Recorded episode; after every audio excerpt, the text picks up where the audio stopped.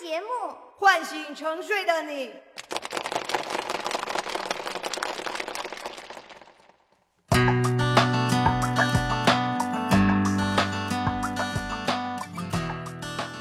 今天推送的音乐来自于中国第三代摇滚乐的代表阿修罗乐队。这是一支在新金属席卷全球时中国诞生的新金属乐队，来自于音乐文化非常发达的成都。九十年代末，中国诞生了一大批新金乐队，扭机、痛痒、液氧罐头、病勇、阿修罗等等。前几支乐队无一例外都在北京死磕。大名鼎鼎的树村东北旺故事就是从他们那里开始出现，但是阿修罗不一样，他们身居一隅，在最适合待着、节奏不是那么快的成都搞金属，所以他们的音乐和当年扭机痛痒有着极大的区别。扭机痛痒那几年苦大仇深，音乐就是各种各样的不满，但阿修罗不一样，他们更青春、更时尚。所以音乐也显得更加年轻潮流化，没有那么多的愤怒，所以他们也被叫做中国的软饼干。其实，在我看来，阿修罗的音乐反而更加和当时世界流行的新金属气质相符。在美国的那群新金属们，哪一个不是时尚前卫，穿着老金属们不屑的阿迪达斯，演唱会也是灯火辉煌呢？反而扭机痛痒。更加带有中国摇滚的特色，更带着中国苦兮兮的摇滚色彩。北京摇滚圈儿直到零八年之后，才真正有了生活上的起色。大家终于不再为了一顿饭而到处晃，所以从那之后的乐队们，包括扭机痛痒，才显得越来越像那个摇滚明星，而不是个穷搞摇滚的。但在当时，在九十年代末零零年左右的时候。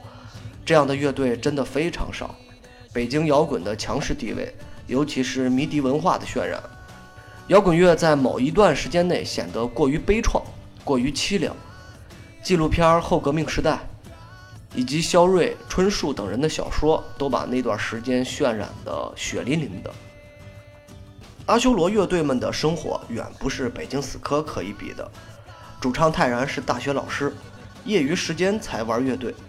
这种生活上的无后顾之忧，反而让阿修罗的新金属更加和世界潮流接轨，时髦轻松，音乐没有那么多的苦大仇深，这也是很多成都乐队的特点，很符合这个城市的文化气质。而后期的阿修罗音乐中带着很多流行化、电子化的东西，其实这就是生活状态对音乐的折射，他们从来没必要，也不需要将自己塑造成那种愤怒摇滚青年的形象。阳光潮流化的新金属，就像十几岁孩子们喜欢的软饼干一样，蹦蹦跳跳，无需嚎叫。结束，开始听歌。阿修罗乐队，Never Understand。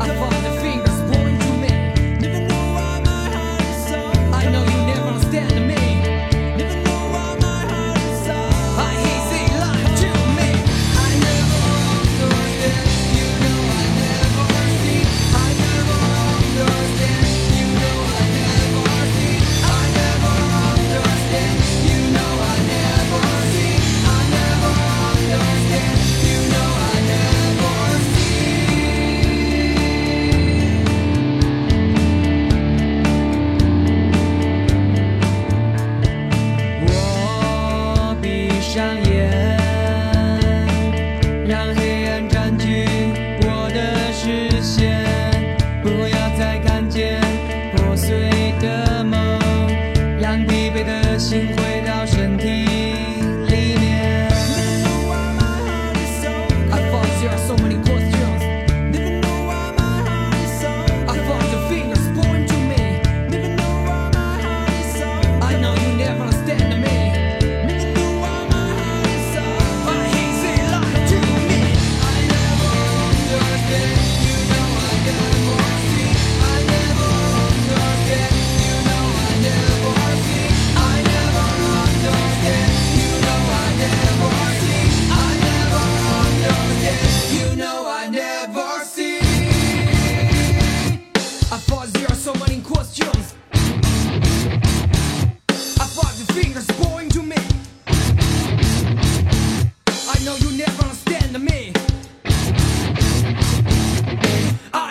lied to me.